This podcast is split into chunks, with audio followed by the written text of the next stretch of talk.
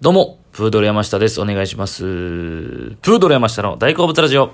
さあ、えー、えー、今日何の話しようかなっていう感じなんですけども、えー、ね、もう、話すネタが、ふわっとこう思いつく時とね、えー、そうじゃない時とありまして、はい。で、これ話したいな、話そうっていうストックがある時もあれば、頭の中にない時もありますね。はい。で、今日どうしようかなと思ってて、あの、ラジオトークをね、あの、結構芸人さんとか、あもうやってて、で、東京の芸人さん結構やってあるんですよね。で、大阪の芸人にもちょこちょこ広まり出してはいまして、で、一応僕、まあ何人かいてるのはしてたんですけど、僕は、一応だから自粛期間とかに始めたんで、早い方ではあるんですよね、一応。で、その後もちょこちょこ、えー、まあ大阪の特に後輩とか、僕ね今日な、今年7年目なんですけど、後輩芸人の子たちとかが結構始めてて。で、あの、天才ピアニストっていうね、あのー女性コンビ。あのー片方、マスミっていう方がね、あのー上沼恵美子さんのものまねで、テレビめちゃくちゃ出てる、はい、あのー後輩芸人なんですけど、一緒にライブとかも一時期やってた、え後輩の女コンビでして、で、そのコンビがもうラジオトーク始めてですね。で、そのね、あの、きっかけで、この間ラジオ、えー、二人でね、特番やってましたね。冠で、あの、その、一回だけなんです。だ一回だけかな、あれ多分そう。で、MBS でやらせてもらってましたね。羨ましいなと思ったんですけど。で、あの、その、天才ピアニストの、で、ラジオトークのが、結構その、ホーム、あの、ラジオトークの僕がアクセスアプリ入ったら、そのホームの方に結構、あ天才ピアニストが、多分結構たくさん聞かれてるんでしょうね。あの、上がってるんですよね。あの、ホームの方に。で、多分、昨日かな、さ一番最近流ってたタイトルが、影響を受けた芸人さんって書いてたんで、えー、ま、まんま、まんまパクろうかなと思って。僕も影響を受けた芸人さんとか、えー、最初、この世界に入るきっかけとなった、きっかけとなったというか、えーまあそういう話を前したかなと思うんですけど、具体的にどういう芸人さんを見本にしてたかというか、えー目指してたかみたいな話をしようかなと思います。まあこういうのって照れくさいんですけどね、あんま話すこともないですし、普段話すきっかけもないですけど、まあ、原点的なことですよね。だからまあ、自分の記憶をたどって、こうやったな、みたいな感じで話せたらなと思いますね。えー、僕だからまあ、その、や、まあ、だから、えー、まあ、高校ぐらいからもやろうと思ってたんですね、実はお笑いを。でも高校卒業して、入んのはなんかちゃうなと思って。なんか一応、潰し聞くじゃないけど、まあでも結果別に何にもなってなかったんですけど、4年延長されただけなんですけども、だ大学行きまして。まあでも大学行ってよかったなっていうのは思いますね。はい高校卒業して入すぐ入ってたら、NSC 入ってたら、すぐ辞めてたろうなっていう。なんか周りの、周りのライバルの、を、なんか、圧倒的な差にやられて、辞めてたろうなと思いますね。18で入ってたら。で、22、だから大学卒業して入ったんで。別になんか、自分の中では、なんかある程度やれてる感じがありましたね、NSC の中では。そうですね。そう、前もこんな話したかな。そう。だから4年僕、もし高卒で入ってたら、4年芸歴が、だから早かったわけですよね。NSC32 期生やったかな。多分そうですね。えー、だから、東京で言ったら NSC、東京、吉本の畑の話なんですけど、東京 NSC やったら15期かな。ニューヨークさんとか、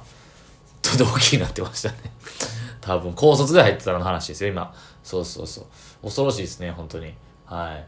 い。ね、大自然さんとか、その辺ですかね。はい。って感じなんですけども、えー、まあ僕は高校卒業して入っあ、大学卒業して入ったので、NSC36 期で入って、今7年目でして、で、高校ぐらいからやっぱ明確にお笑いっていいなと思って、まあ昔からずっとお笑いが好きだったんですけども、M1 がま小学生の時に始まって、で、こうめちゃくちゃかっこいいなと思うようになって、で、具体的になんかその、ちょっとこう、なんか形としてリアルに、あ、できんちゃうかなって思い始めたのが高校生ぐらいでしたね。で、高校生の時に、えー、陸上部僕やって、で、同級生がいたんですけども、まあその、この話したしたことないかな。はい。あの、同級生ね、笠原くんっていうやつがおって、笠原ってやつが。で僕はその陸上部で同じやったんですけども、彼と仲良くなって、で、えー、まあ、かっこつけて言うと、まあ原点みたいな、ルーツ的なお笑いのルーツみたいなのが、えーあるんですけども、それはだからその、高校生の時は人前でネタをするってことは僕はなかったんですよ。で、当時 M1 甲子園っていう名前、今ハイスクール漫才かなっていう、あったっていうか、まあ存在はしてたんですけども、そこに出るに至るまでではなかったんですね。まあ高校3年生の夏までは、えー陸上で部活で、えークラブ活動やってたんで、なんですけど、えーやるとかではなかったんですけども、まあ、原点を言えば、その部活のその、更衣室でちょっと、ちょけるみたいな、二人で、なんかノリやるみたいな、もうあ覚えてないですけどね、えー、みたいなのが原点ですかね。み、みんなの前でやるみたいな。まあ、人前でなんかするってのは好きだったんですけど、それは漫才でやったりとか、コントでやったりとかっていう形ではなかったんですよ。で、僕が生まれて初めて、えー、漫才を人前でやったのが大学1年生の時、でちょっとたまたまその大学入った時に、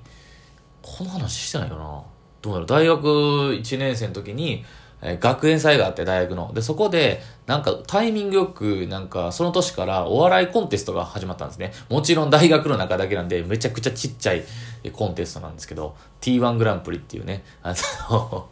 大学のあ名前はあれしてるんですけど、そう。でそのグランで、まあ7、8組、9組ぐらいしか出ないんですよ。大学の中で。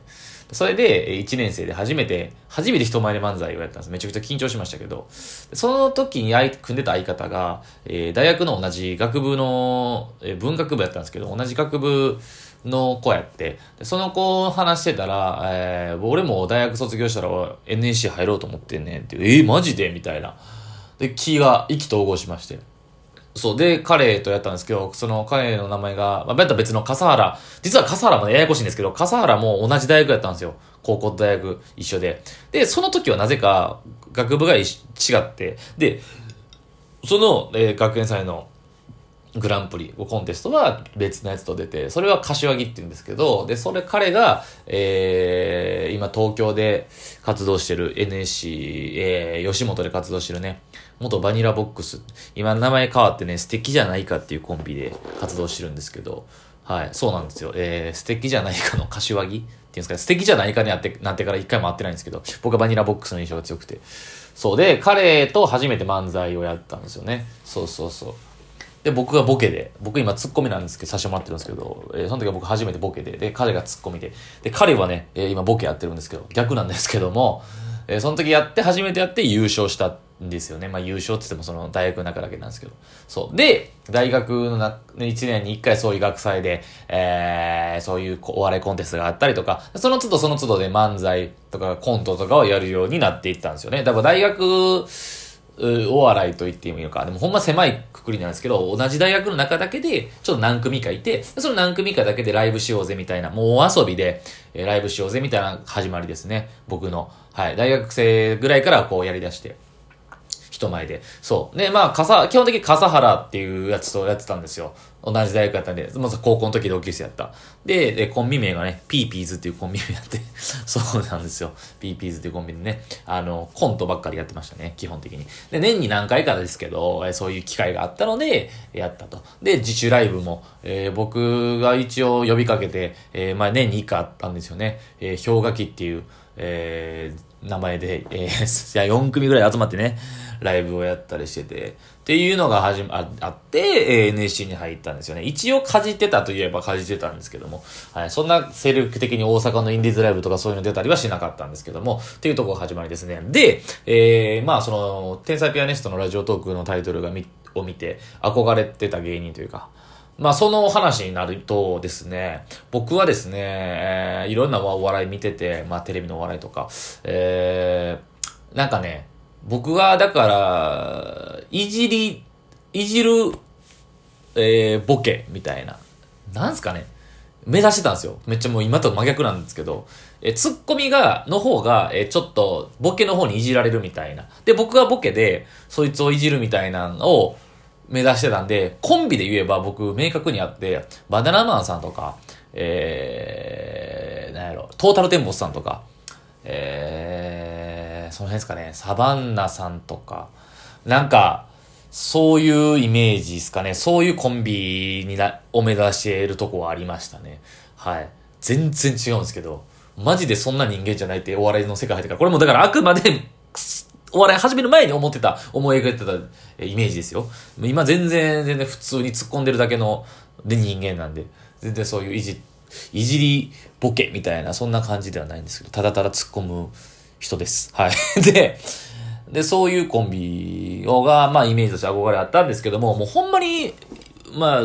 長くな、長くなったんですけど、自分でもお笑いいけんちゃうかなっていう、失礼な話、失礼な言い方になるんですけど、この人たちを見て、このコンビの人たちを見て、あ僕らもできるんちゃうかなって思ったコンビの人が、僕は、あの、ジャルジャルさんなんですよね。あの、高校、それこそ2年か3年生の時に、オールダッツ漫才を見て、年末大阪でやってる、えー、その、えー、ネタの若手、超若手のネタの、えー、番組があるんですけど、それに、えー、ジャルジャルさんが1年目か2年目に出てはって、それでジャルジャルさんを見て、僕は衝撃を受けて、すげえな、みたいな。なんかその、お、気象転結とかじゃなくて、一個のなんかボケみたいなのをずっと1分間やったら2分間で引っ張る、やるタイプみたいな、しつこい、しつこいひったくりのネタとか、えー、見て、僕衝撃受けて、ひたすら引っ張り上げやつとか、あのー、ラップバトルのやつとかね、喧嘩になると思ったらラップバトルになって歌い出すみたいな、とか、えー、鼻くそのやつとか、もうその、今はちょっと違う見たね、二見、見た目違うんですけど、黒シャツにした血のパンみたいな、あのスタイルでやってた時ですよね。1年目とか2年目のジャルジャルさんの。を見て、めっちゃすげえ言い方失礼なんですけど、すごいあの、見た目普通のに見えるお兄ちゃん二人が繰り広げる、なんか世界というか、それがめちゃくちゃ面白いなと思って。で、僕、いけんちゃうかなと思って、お笑いを目指したみたいな感じですね。そうですね。きっかけはジャルジャルさんでしたね。それは覚えてますね。はい。ということで、あの、僕が、えー、お笑いを目指すきっかけとなった、そのきっかけの話をしました。ありがとうございました。